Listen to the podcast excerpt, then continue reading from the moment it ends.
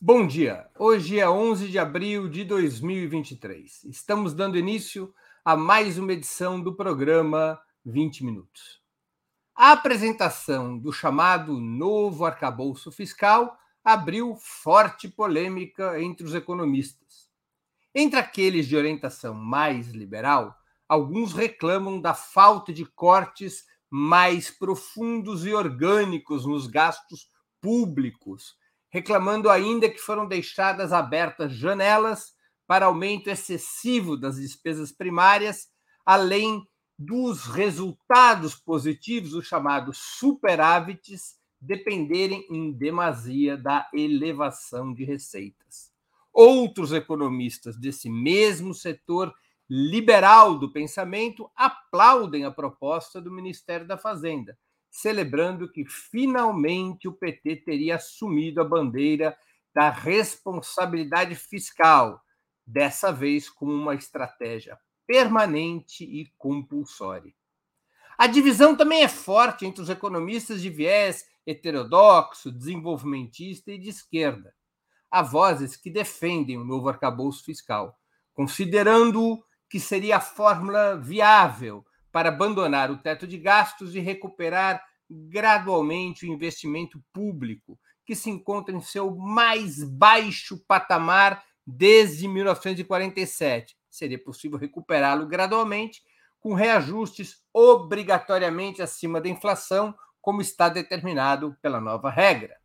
Mas diversos outros economistas dessa mesma ala acham que o plano apresentado por Fernando Haddad é uma rendição ao modelo da austeridade fiscal, ainda que utilize fórmulas mais amenas se comparadas com a política adotada desde o governo Michel Temer.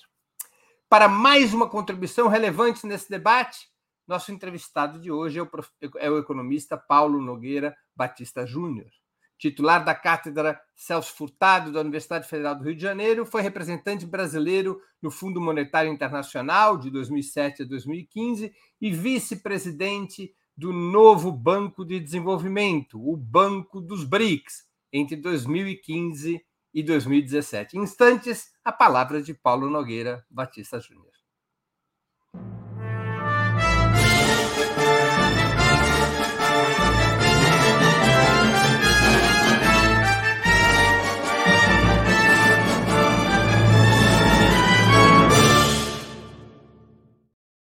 Bom dia, professor. Muito obrigado por aceitar nosso convite. Uma honra ter novamente sua presença no 20 Minutos. Bom dia, Breno. Eu que agradeço o convite. Satisfação.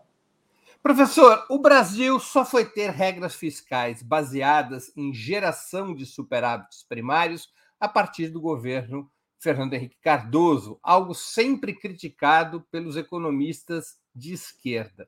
O defeito teria virado virtude ou simplesmente não haveria força hoje para fazer diferente? O Brasil precisa de uma regra fiscal?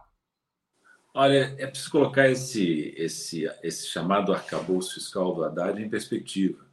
Ele, ele se insere num processo planejado desde a PEC de transição de remoção de algo que era profundamente inviável, nocivo, que era o teto constitucional de gastos implantado no governo Temer houve uma manobra bem inteligente na PEC de transição, que foi prever o fim do teto constitucional de gastos e a sua, e a sua substituição por uma nova âncora infraconstitucional. Então, essa proposta do, da Fazenda, do Haddad, tem, tem algumas vantagens quando comparada com o teto Temer. Por exemplo, o teto Temer era constitucional, agora nós teremos uma regra fiscal por lei complementar o horizonte do, do teto Temer era absurdamente longo, 20 anos. Agora teremos um horizonte mais condizente com o ciclo político, quatro anos. E, e, e, a, e, a, aspiração daquela âncora velha era congelar o gasto primário em termos reais ao longo de todo esse período de vigência do teto. Agora não, agora se prevê a possibilidade de um aumento real dos gastos primários. Então, é, eu não sei se estou respondendo a sua pergunta, mas o que eu quero dizer é que o Brasil precisa de uma regra fiscal. É, é, é controvertido isso, Breno, porque há quem diga que a regra fiscal é dispensável se o governo mostrar responsabilidade fiscal na prática. mas pode ser que nas circunstâncias brasileiras, em que um problema de credibilidade se instaurou, em que o mercado foi acostumado a ter uma regra rígida inscrita na Constituição, que na transição para um regime mais, mais baseado em confiança, baseado na prática da política fiscal, você possa ter na transição uma regra fiscal infraconstitucional mais flexível, como essa que o Haddad propôs.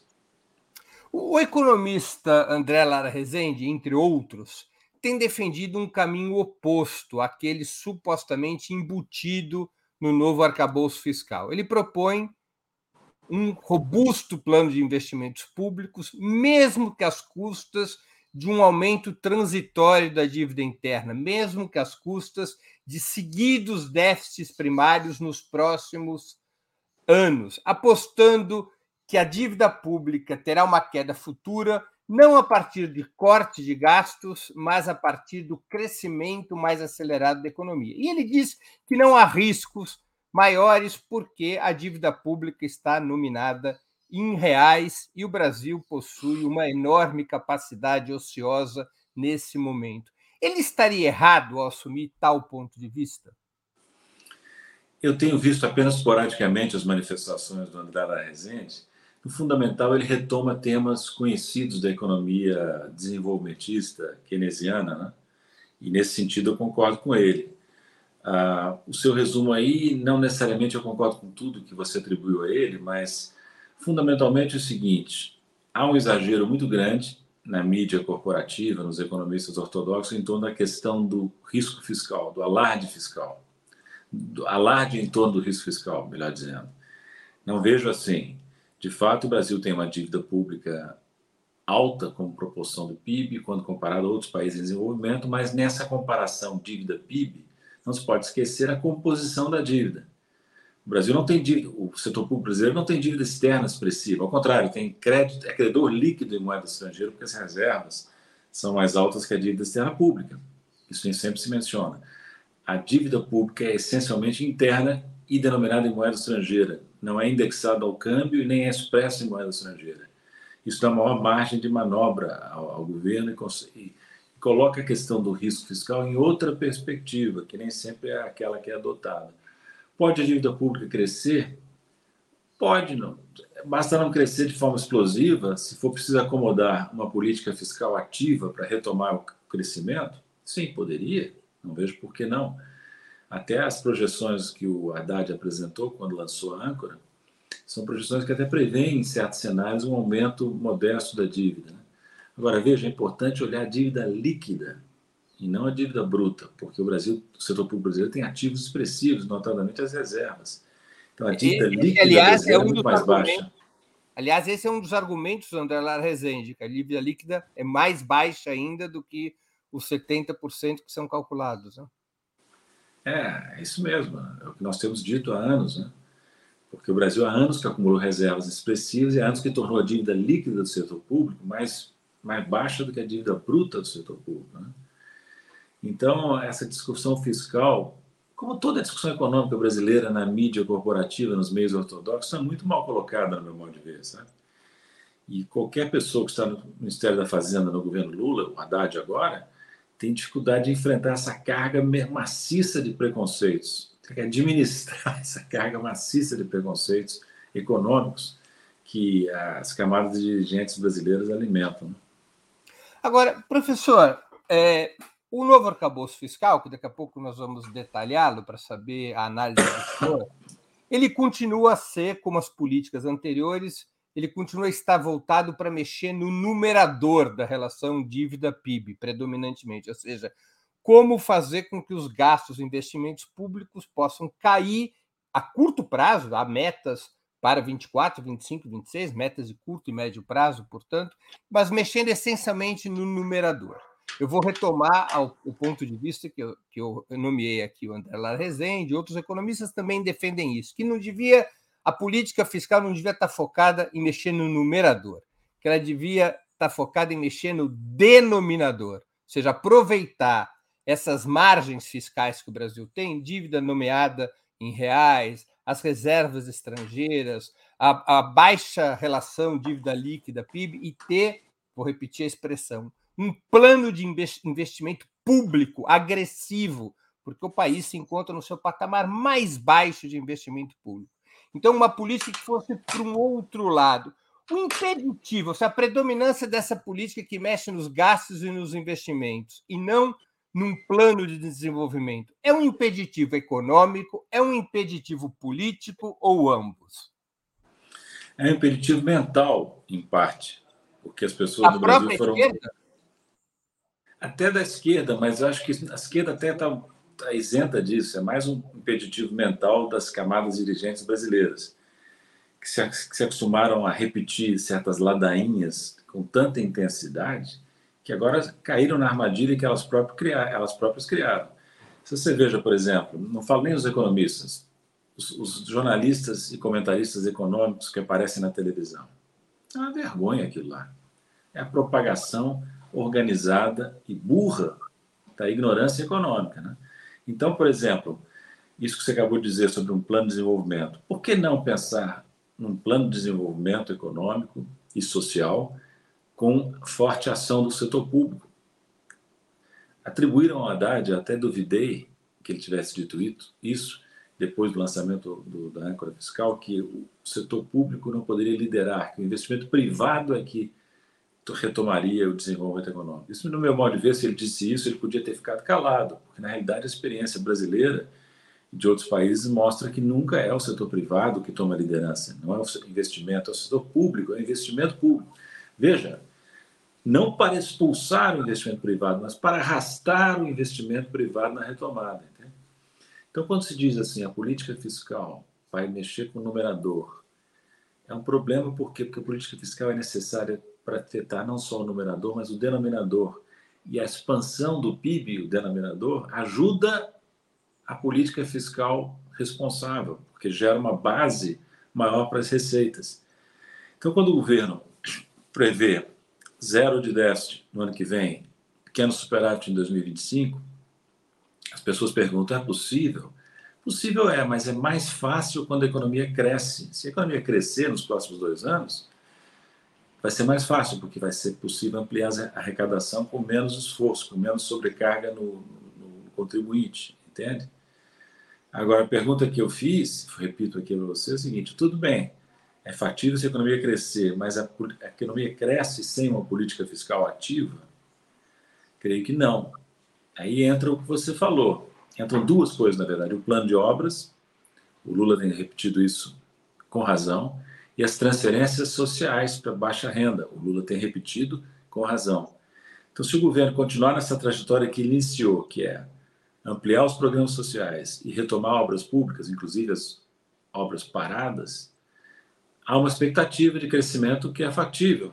E esse crescimento factível vai gerar receitas e vai facilitar a implementação da âncora fiscal do Haddad. Né? Então, veja, não é como diz o, pensamento liberal capenga, não é a responsabilidade fiscal que gera confiança, que gera investimento, que gera crescimento. Não.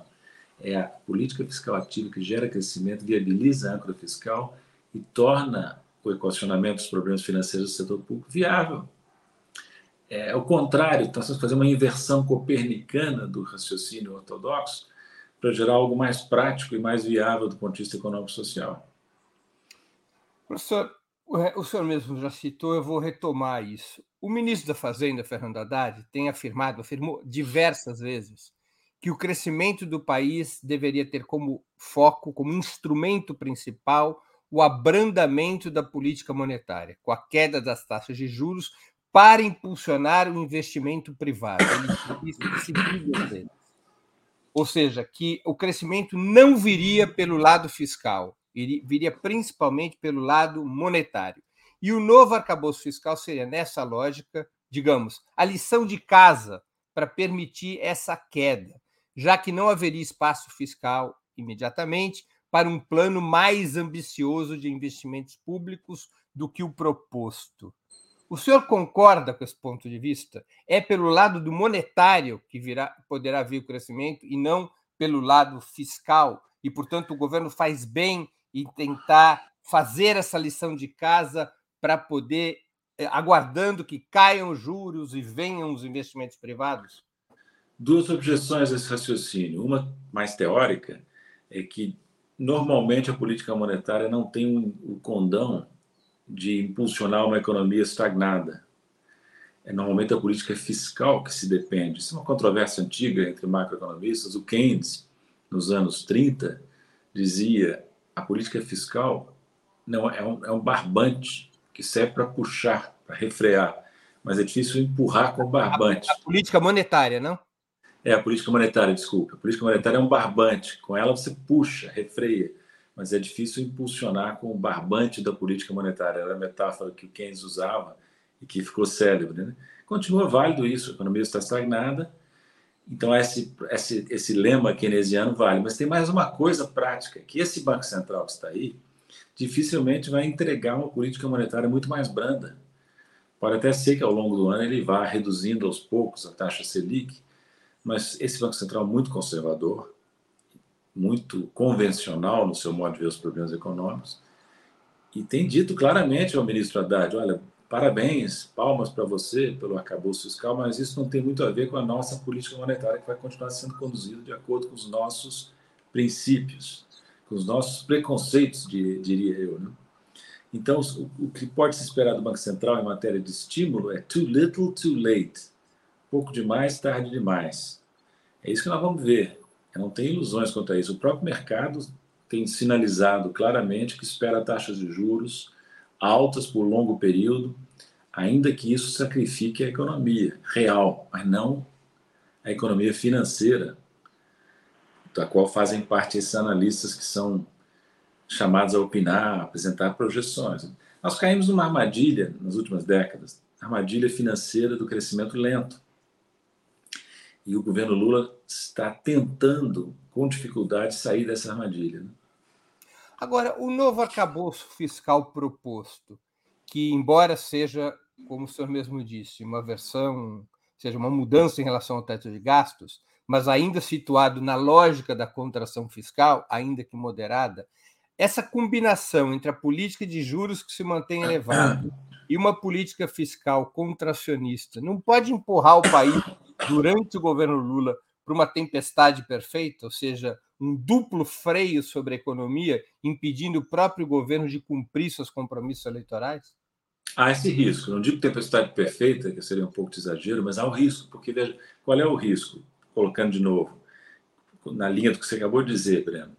O risco é o seguinte: o Ministério da Fazenda, na ânsia de induzir o Banco Central a abrandar a política monetária, na expectativa ilusória de que a política monetária que vai liderar ou impulsionar o crescimento, ele pode ser levado a quê? Adotar uma política fiscal contracionista. Aí você termina, como você diz, com o pior dos mundos, com a política monetária ainda contracionista e a política fiscal também contracionista, né? que é o contrário do que se espera da política econômica, uma economia submetida a um longo processo de estagnação, com desaceleração recente. Né? Então eu vejo eu vejo no discurso do presidente algo bem diferente. Ele está dizendo: não acredito no pessimismo do crescimento, quero retomar obras públicas e investimentos, quero botar renda na mão dos pobres, quero o pobre no orçamento. Né? Tudo isso ele está dizendo e proclamando, espero que aconteça. Está acontecendo em parte, Breno. Algumas medidas foram tomadas, né? mas não se deve hesitar, porque o tempo está correndo e o tempo não corre a favor do governo, porque com o passar do tempo, os meses vão passando, se os resultados não aparecem mais claramente, você tem uma situação de perda de capital político. Né? Essa perda de capital político pode ser irreversível. Né? Daí a pressa que o presidente às vezes demonstra de obter resultados econômicos em termos de crescimento, emprego, distribuição de renda. Né? Professor, o governo estava obrigado a apresentar uma política fiscal contracionista, embora bem mais moderada que o teto de gastos? Eu não diria que obrigado. É o único caminho possível? Não, eu, eu, teria feito algo diferente, não muito. Em alguns pontos que eu vinha recomendando, Breno, publicamente nas últimas semanas, é até parecido com o que o Haddad apresentou. Eu estava entre aqueles que defendiam uma política fiscal baseada numa regra flexível, mais flexível do que essa que a Fazenda resolveu adotar, baseada no superar no resultado primário com uma banda. Meu raciocínio era o seguinte: Se você precisa de uma âncora monetária e precisa também de uma âncora fiscal, por que, que a âncora fiscal tem que ser mais rígida que a monetária? Do jeito que ficou a coisa, a âncora fiscal que o Haddad propôs para si mesmo é mais rígida que a âncora monetária que vigora para o Roberto Campos. Por quê? Não tem por que ser assim, sabe? Eu preferia, eu não diria que necessariamente a política fiscal da âncora proposta vai resultar em contração fiscal, mas há o risco de que ela resulte. Por exemplo, vamos dar um exemplo aqui. Uma trava que eles botaram.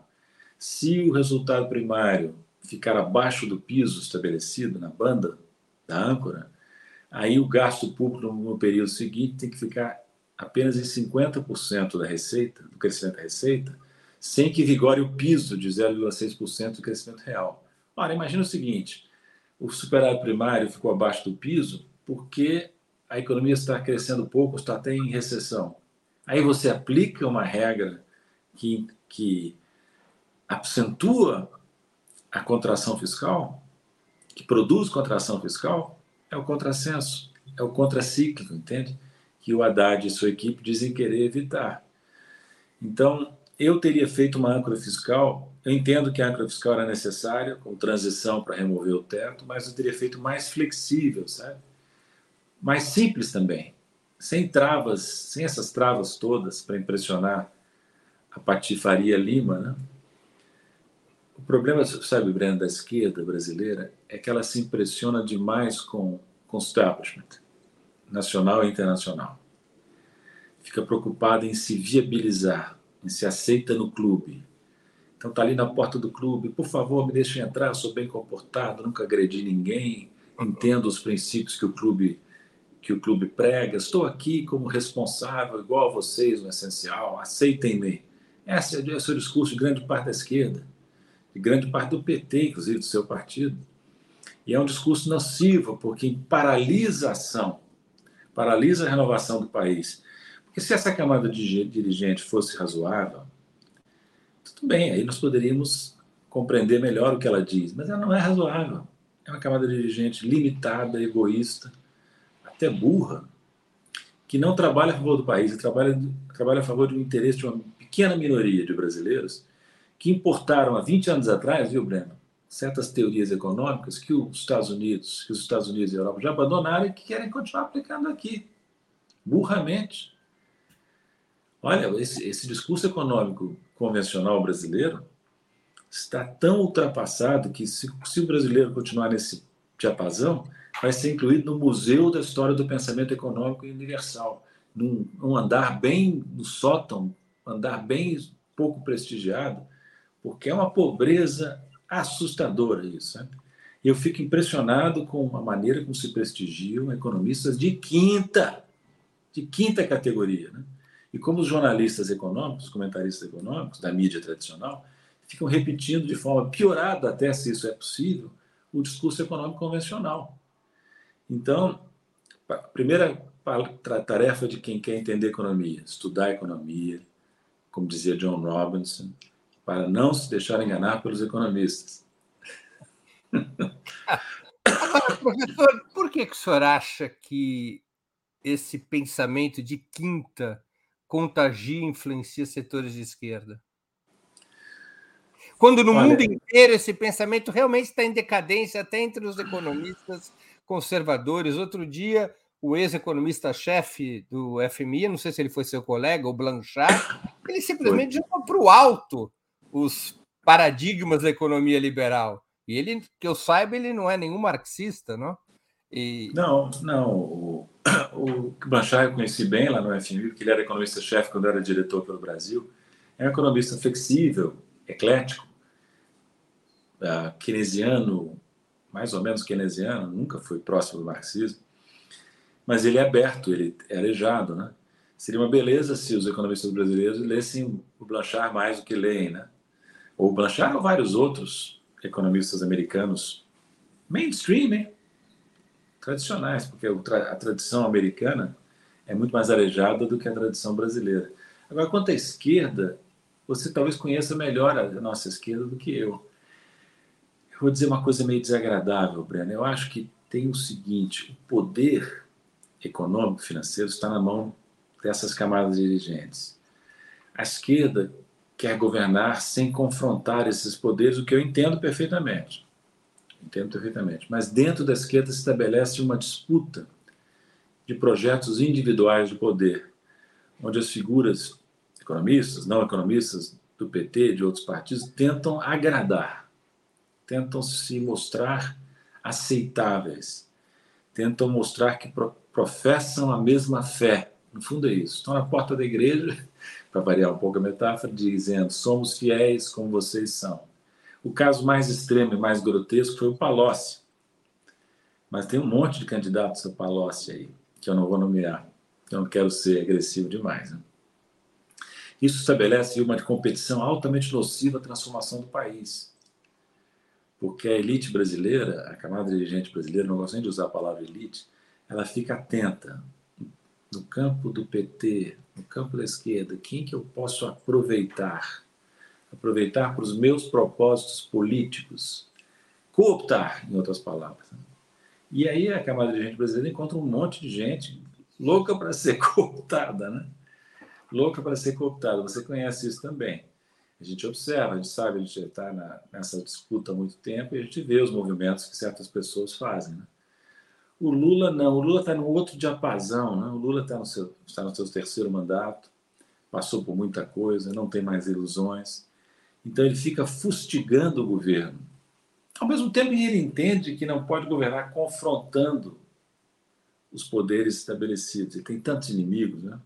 Então estou falando isso, estou falando tudo isso aqui para você, mas compreendo as limitações que o Lula enfrenta, a multiplicidade de polos de poder que são hostis a ele fundamentalmente. E querem o quê? Colonizar o governo Lula. Estabelecer dentro do governo vários postos de confiança deles, de preferência na área econômica. Olha a área econômica do governo. O Haddad e a Fazenda são até uma exceção, parcial pelo menos. O resto da área econômica está dominada. O Banco Central, sobretudo, mas não apenas o Banco Central. A Simone Tebet, por exemplo, a Simone Tebet, está aí na nossa tela, podia se imaginar que ela fosse tentar ser um centro político, se configurar como centro. O que nós vemos até agora é que ela está se configurando como uma nova tentativa de viabilizar a velha e carcomida terceira via, substituir os tucanos que foram para o espaço, né? espaço sideral. Nós precisamos de, uma, de um novo tucano. A Simone Tebet não deu o menor sintoma de independência intelectual menor sintoma de que compreende os problemas econômicos. Fica repetindo receita de bolo e ainda fica repetindo essa, esse chavão irritante. Estamos fazendo o nosso dever de casa. Que história é essa de dizer que o Brasil é um aluno? Quem é que está dando esse dever de casa para Simone Tebet? Quem é que está passando o dever de casa para ela fazer de forma diligente? Então não dá, né? Assim não. Com esse tipo de, de liderança, o Brasil não sai da crise não sai da crise. Eu sempre gosto de citar o meu, meu antigo chefe, Gilson Funaro, né? que dizia o seguinte: nós estamos numa armadilha e de uma armadilha não saímos pedindo licença. É isso. Tem que ter coragem para romper com os dogmas, coragem para romper com certos interesses que paralisam o país, que não querem a mudança, querem conservar o Brasil nessa estagnação que beneficia uma minoria. Por que, que você acha que as camadas dirigentes brasileiras não se, incomodam, não se incomodam, no fundo, Breno, com a estagnação? Porque durante todo esse período de estagnação, eles lucraram horrores. Lucraram horrores, rendas altas, pouca tributação, paraíso fiscal para os super ricos.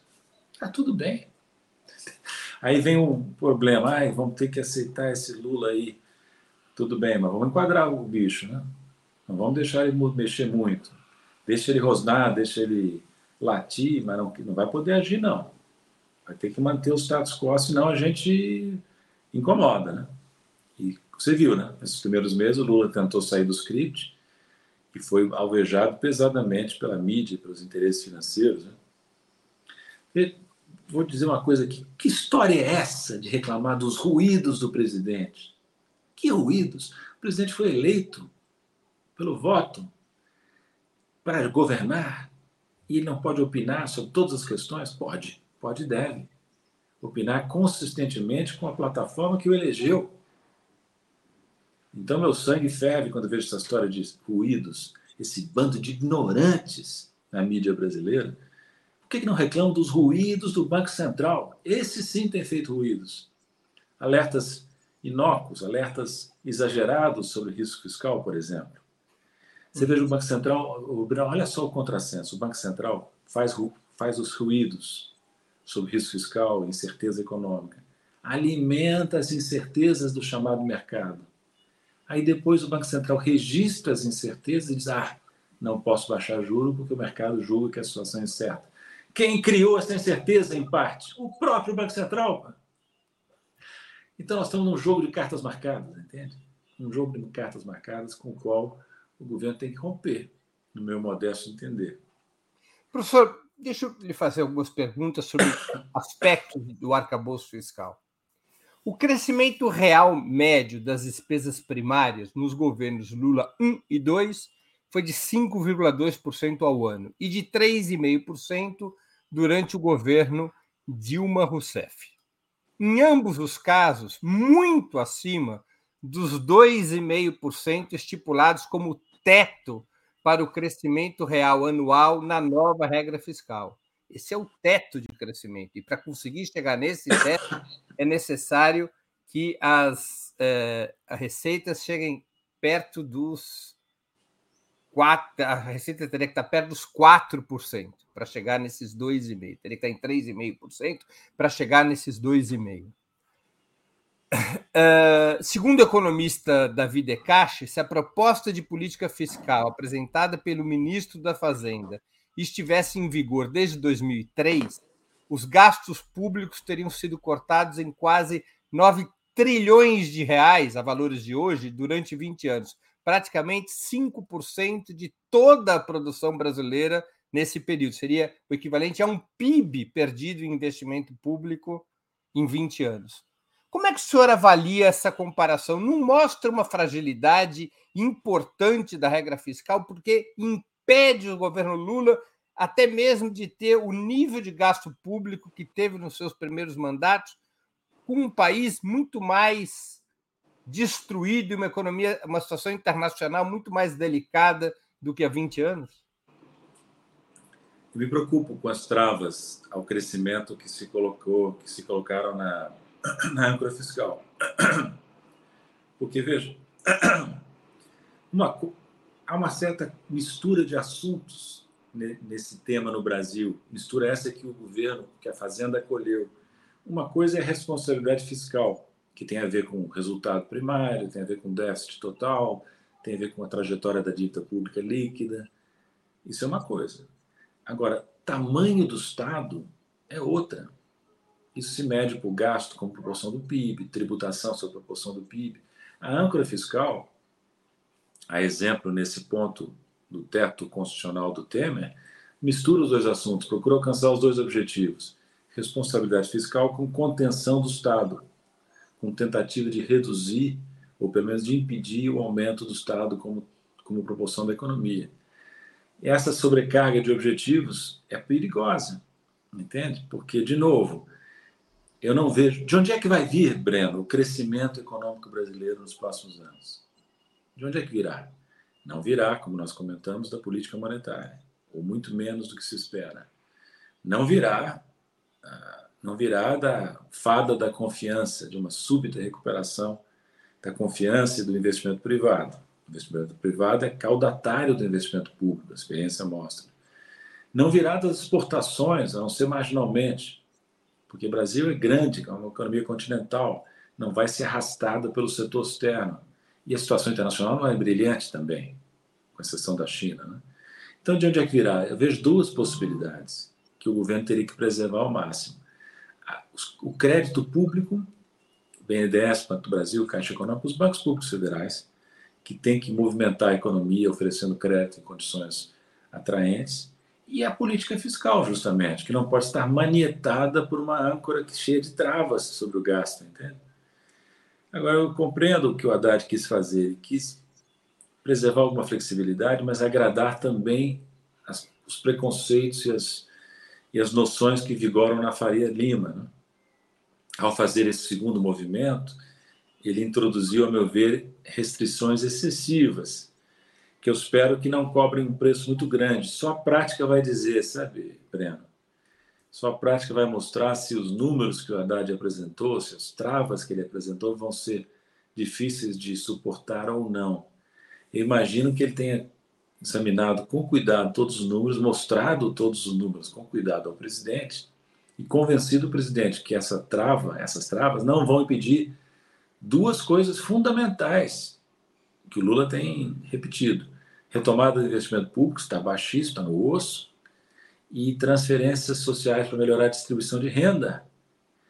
Veja duas coisas sobre isso, sobre isso, Breno, rapidamente. Investimento no público, investimento público no osso significa o seguinte: o investimento público não é suficiente nem para repor o capital que é consumido.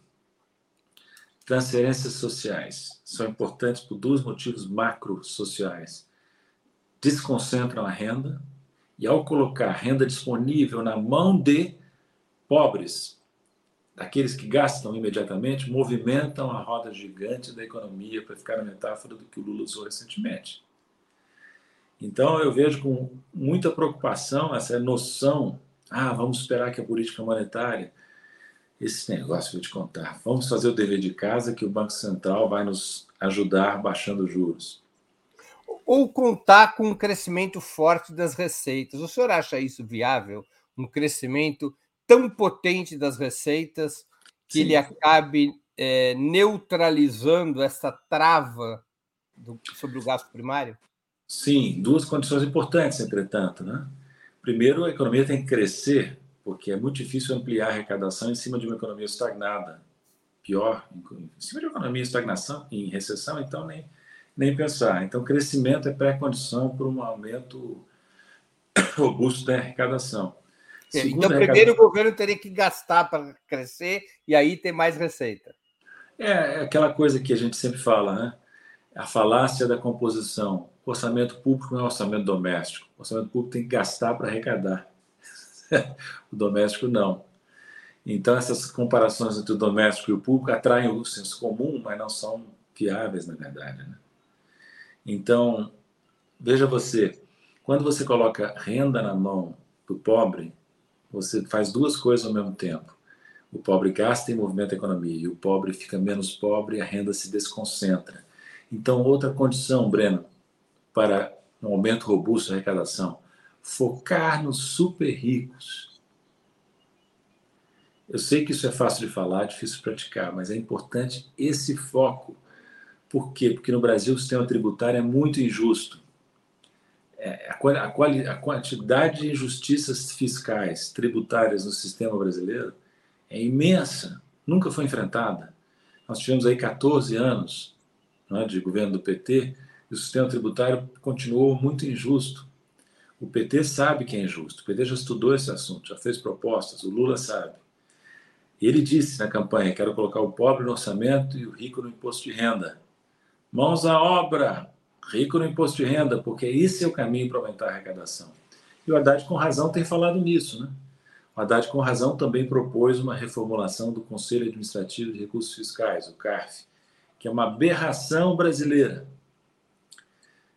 Então, está lá uma medida provisória no Congresso, proposta corretamente pela Fazenda, no sentido de, modificar esse quadro, pelo menos em parte. E a resistência é enorme, né? Os super ricos controlam a mídia, controlam o setor público, controlam o Congresso. Não quero, assim, parecer derrotista. Não, tem que enfrentar, porque senão não vai governar. Mas a realidade é que eles bloqueiam Estão tentando derrubar a medida provisória do CARF, por exemplo, Conselho Administrativo de Recursos Fiscais. A Haddad anunciou não sei quantas medidas para pegar empresas que não pagam. Não explicitou ainda. Quando explicitar, espero que não dependam só do Congresso, ou principalmente do Congresso, porque se depender do Congresso, vai cair naquele, naquele pântano, naquele pântano em que o, o financiador de campanha. A retirada, a medida principal imediata que o ministro da Fazenda propõe é revisar os subsídios. Isso depende do Congresso, não? Nem todos. É revisar os benefícios fiscais, que são 4% do PIB. Né? O problema qual é? Que o, o, o, financiador de campanha pega o telefone e diz, deputado, Por favor, isso aí não é possível. Estou contando com seu voto contrário. Porque não é, por, não é impossível tributar o, o empresário, o empreendedor que carrega a economia nas costas. Aí o deputado, pois não, sim senhor, veremos imediatamente, entende? Isso não é só do Brasil, viu? Os lobbies financiadores de campanhas vigoram, por exemplo, abertamente nos Estados Unidos né? e outros, em outras democracias ocidentais. Isso explica, em parte, porque as democracias ocidentais estão indo mal, que elas se tornaram plutocracias e não democracias. O governo do dinheiro, o governo de uma minoria endinheirada, que não necessariamente é solidária à nação. O Brasil, nesse ponto, repete o padrão do primeiro mundo ocidental. E por isso é que cresce a extrema-direita, por isso é que cresce a dificuldade do Ocidente em enfrentar os seus rivais geopolíticos, como a China e a, e a Rússia. Né? É aquilo que nós estamos vendo aí, o declínio do Ocidente, proclamado há tanto tempo né, pelo Spengler, está mais visível do que nunca. Quando Spengler proclamou, acho que no início do século XX, ele se precipitou um pouco, Oswald Spengler, né? o declínio do Ocidente não estava tão próximo quanto ele profetizou. Mas agora, nesse século XXI, eu chego a ficar impressionado com o declínio do Ocidente. Eu espero que o Brasil se dissocie do que tem de pior no Ocidente e compreenda que tem que seguir um caminho próprio. E esse caminho próprio não pode prescindir de colocar o povo dentro da nação, o povo se sentir parte da nação, coisa que ele não se sente até ele é condescendente com a nação, né? mantém o sentimento patriótico, o povo brasileiro. Mas esse sentimento patriótico se esvazia de conteúdo se continua essa barbaridade que é a injustiça social no Brasil. Uhum. Professor, nós temos algumas perguntas dos espectadores, o senhor sinta livre para respondê-las se e como quiser. O Joseildo Alves contribuiu com o Superchat. Professor, a banda seria apenas um teto mais flexível? Imagino que ele esteja falando da banda de gastos. Ele contribuiu com o Superchat. Agradeço ao José Ildes, ou a José Ildes, perdão, a José Ildes. É, o Antônio Mortati, que também contribuiu com o Superchat. Por que a esquerda esqueceu de Calec? E o Paulo Souto também contribuiu com o Superchat, eu agradeço. Falta aos eleitores de Lula pressionar mais nas redes para o governo migrar mais para a esquerda? Sinta-se à vontade, professor. O Paulo, eu creio que os eleitores de esquerda estão fazendo um trabalho intenso na rede, se manifestando, os economistas também, procurando divulgar suas ideias. Você citou o Decache, né? Hum. que tem feito um trabalho importante.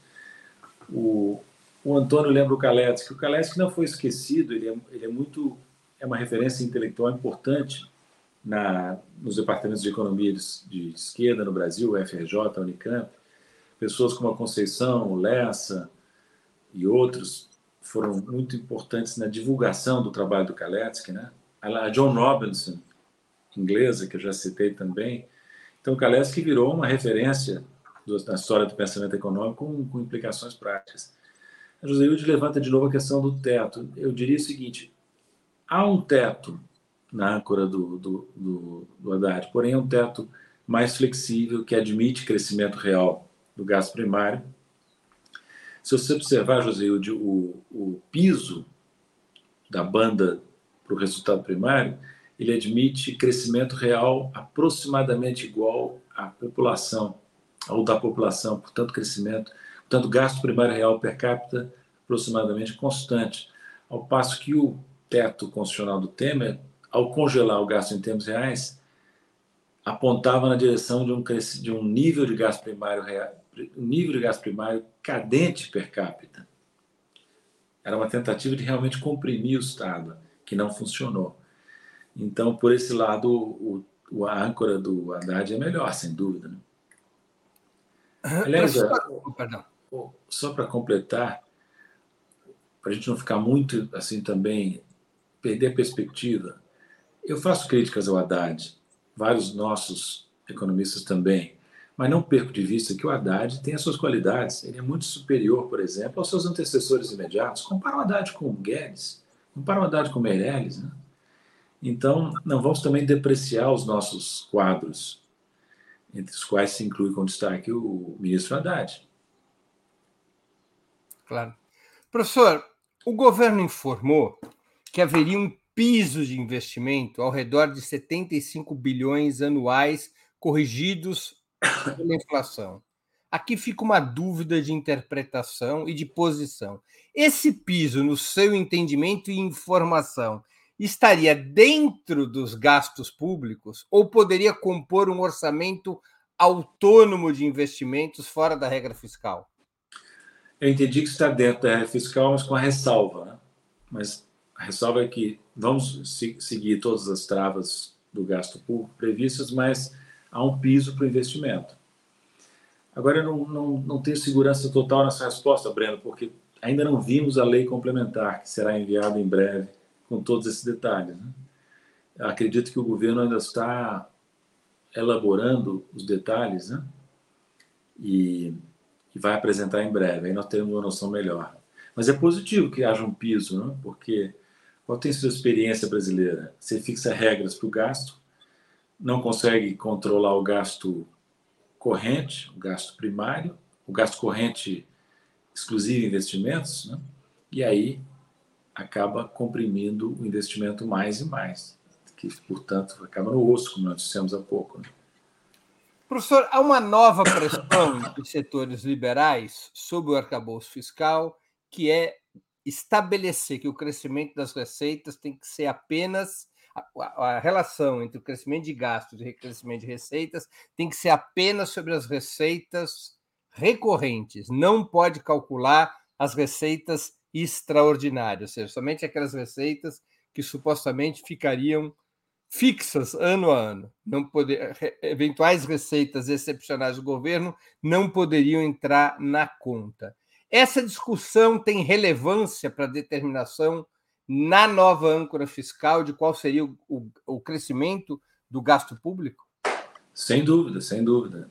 Eu não vi como é que vai ser tratado isso. Receitas definidas como? Você colocou bem. Receitas recorrentes ou vamos incluir também as receitas extraordinárias? Se for excluir as extraordinárias, tem que também excluir as despesas extraordinárias do conceito de despesa primária utilizado na âncora. Por exemplo, despesas relativas a precatórios judiciais não podem estar, então, coerentemente do lado da despesa. Né? Imagino que essa, essa concordância lógica será respeitada pela equipe está fazendo. Né? Claro. Professor, é, dentro da, da, da do, do, do, novo arcabouço fiscal, o governo fixou bandas de superávit primário para os próximos três anos. Uh, além, portanto, da banda do gasto público, que a gente já comentou, entre 0,6% e 2,5%, há metas de superávit primário: 0% em 24, 0,5% em 25, 1% em 26. Sendo que a, o, o, pode ficar 0,25 acima ou 0,25 abaixo a cada ano. É um superávit primário, na sua opinião, pesado para os próximos três anos? Poderia, junto com essa banda de 0,6 a 2,5 do gasto primário, poderia é, criar dificuldades para que o Estado enfrente tarefas tão árduas como reorganizar os serviços públicos, financiar programas distributivos, aumentar o salário mínimo, corrigir as perdas do funcionalismo, impulsionar um plano de industrialização, como o senhor sempre defendeu? seja, essas metas de superávit Sim. são perigosas? São problemáticas. É, isso que você listou muito bem aí, eu defendo, mas mais importante que eu defender, são, defendidos, são metas defendidas pelo próprio presidente da República. Então, não se pode imaginar que o ministro da Fazenda, escolhido pelo presidente, vai botar um, um, um, uma restrição tão pesada que impeça o presidente de alcançar os seus objetivos e seus compromissos de campanha, todos esses que você mencionou, são altamente relevantes, sem exceção. Todos esses. A questão é a seguinte: os superávites primários que você mencionou, com a banda que você também mencionou, são factíveis? Sim, se a economia crescer. Porque a economia crescendo, ela gera receita suficiente para acomodar gastos adicionais. Se a economia não cresce, entretanto, esse, essa âncora pode se revelar um, uma camisa de força. Agora, a própria previsão de crescimento do governo é de um crescimento bastante moderado, né? Para esse ano, o governo que eu saiba não tem meta para o ano que vem ainda, pelo menos eu não vi. Estão prevendo um crescimento modesto. Aliás, a previsão geral dos economistas do mercado, das entidades internacionais, é, é, uma, é uma previsão do Brasil crescendo quase nada uhum. em 2023 2024. E contra isso se insurgiu com razão o presidente. É claro que se o governo aceita como dada a expectativa modesta de crescimento, ela se autorrealiza. Cabe ao governo dizer: olha, não, eu, como governo, não vou permitir que a economia continue estagnada. E cabe ao governo não permitir que, na ânsia de gerar confiança fiscal, sejam implantadas restrições que impeçam o governo de agir. Volto a dizer, o que não está claro na minha cabeça é de onde virá o crescimento de que tanto precisa o país do governo Lula. Esse muito mais importante do que ficar em, em detalhadas manobras para desenhar uma âncora desnecessariamente complexa, é formular uma política de crescimento, formular uma política de desenvolvimento. A Fazenda devia estar concentrada, no meu modo de ver, nesse, nessa tarefa, conversando com o Banco do Brasil, com o Banco BNDES, com a Caixa Econômica, com os vários ministérios, sobre como botar em movimento o investimento público, sobre como fazer a transferência de renda nos programas sociais. Entende? Isso é muito, mas muito mais importante do que a âncora. A âncora teria feito muito simples, Breno. Resultado primário para os próximos três, quatro anos, uma banda mais um, menos um, maior do que essa que o Haddad propôs, e uma trajetória de, de que vai do, do, do, do déficit atual para um equilíbrio superávites primários muito modestos. Se a economia não cresce, você se aproxima do piso da banda. Se ela não, se ela cresce muito, você pode se aproximar do teto. É a política fiscal contracíclica keynesiana clássica que Mas isso nem precisaria uma, isso bastaria restabelecer a lei de responsabilidade fiscal, não? Nem precisaria de uma nova lei. Não, é uma âncora suficiente, assim, uma âncora flexível. O que aconteceria, no meu modo de ver, se a banda fosse desrespeitada? O Ministério da Fazenda, o ministro da Fazenda, escreveria uma carta, um documento detalhado para o Congresso explicando por que não cumpriu a meta. Assim como o Banco Central, quando cumpre, cumpre a meta de inflação, escreve uma carta para o ministro da Fazenda se desculpando. Né? E eu faria o seguinte: estabeleceria um cronograma de visitas, de comparecimentos do presidente do Banco Central e do ministro da Fazenda ao Congresso, à Comissão de Assuntos Econômicos, para explicar o andamento da política fiscal e da política monetária e o cumprimento das metas estabelecidas. Com transparência, entende? Dando oportunidade para os economistas, para os parlamentares, em primeiro lugar, e os economistas de fora do, do governo, de avaliarem e criticarem o andamento da política fiscal. Né? Eu introduziria, viu, Breno, outros parâmetros para avaliar a política fiscal. Por exemplo, como a política fiscal está contribuindo para reduzir a concentração de renda no Brasil?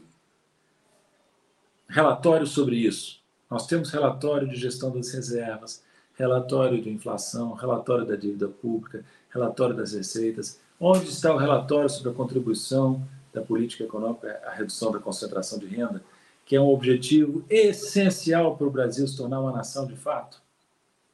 Tem que ser isso, sabe? Detalhadamente. O Wellington Dias, do Ministério do Desenvolvimento Social, pode fazer esse trabalho também, ou ajudar. É inadiável, no meu modo de ver. Professor, uma última pergunta, de alguma maneira, a pergunta síntese do nosso programa de hoje, da nossa entrevista. Da maneira como está desenhado, o novo arcabouço fiscal é um instrumento para o crescimento e desenvolvimento do país? Isso não está garantido. Ele é flexível, mais flexível que o teto, talvez não suficientemente flexível. Ele leva em conta a necessidade de uma política fiscal anticíclica, mas pode, dependendo da evolução do quadro mais amplo, pode se tornar um fator de restrição que não é bem-vindo. É o contrário do que se precisa. Né? É, eu, eu, entendo, viu, Breno, que o Haddad, como Fazenda, como ministro da Fazenda, não possa chegar lá, subir no, no palco e dizer vou praticar uma política fiscal expansiva. Ele não pode está constrangido nesse, nesse tipo de discurso. Mas ele tem que saber que sem uma política fiscal ativa, dificilmente a economia escapa da estagnação, por motivos que eu tentei explicar hoje aqui para vocês. Perfeito. Professor, nós estamos chegando ao fim da nossa conversa e eu queria fazer duas perguntas que sempre faço aos nossos convidados e convidadas antes das despedidas. A primeira, qual livro o senhor gostaria de sugerir aos nossos espectadores? A segunda, qual filme e ou série poderia indicar a quem nos acompanha? Eu vou indicar um livro que eu estou relendo. É um livro grande, eu já tinha lido em parte. São os Diários de um Escritor, do Dostoiévski. Dostoiévski tem uma obra de não ficção muito interessante. Sabe? Ele se consagrou, evidentemente, pelos romances, mas ele também foi um ensaísta muito significativo. Inclusive, manteve jornais, e um desses jornais chamava justamente Diários de um Escritor, que eu recomendo fortemente a quem gosta de crônica, quem gosta de ensaio. Diário de um Escritor de Dostoiévski, que foi aqui no Brasil, publicado pela editora. É, estamos aqui com, pela editora Edra. É, e livro e filme e série. Eu assisto pouca série, viu, Breno? A, a, uma que eu vi há muito tempo atrás me agradou muito é, é Fargo, que é uma série americana baseada naquele famoso filme dos Coen Brothers, dos irmãos Coen, que é o que se chama Fargo também, né? Então eu recomendo tanto a série como o filme. E eu acho que eu acho que vocês queriam um outro filme também ou basta esse? Pode sugerir outro. Pois é, eu vi recentemente um filme coreano que eu achei bem interessante, né? O, o cinema coreano está subindo no meu no meu conceito, no meu modesto conceito. Houve aquele filme alguns anos atrás, Parasita, e agora teve um outro que saiu aqui no Brasil esse ano, chamado Decisão de Partir, que é um, um thriller romântico. Sabe? É interessante como a, a, o filme asiático usa referências e culturais e, e, e artísticas do Ocidente, do Ocidente romântico. Por exemplo, esse filme, Decisão de Partir, não por acaso eu gostei dele, remete às imagens e a temas de um grande filme do Hitchcock, que se chama Um Corpo que Cai. Então, gostando tanto assim do Corpo que Cai, não, me, não é surpresa que eu tenha gostado também de uma versão asiática desse thriller do Hitchcock que se chama Decisão de Partir, que eu recomendo a vocês. Muito bem. Professor, queria agradecer muito pelo seu tempo e por essa conversa tão instrutiva. Muito obrigado por aceitar novamente o nosso convite. Obrigado, Breno. É sempre um prazer. Também agradeço a todos e todas que assistiram a esse programa, em especial aqueles que puderam, aqueles e aquelas que puderam fazer contribuições financeiras ao nosso site e ao canal de Ópera Mundi no YouTube. Sem vocês, nosso trabalho não seria possível e não faria sentido. Um grande abraço a todos e a todas.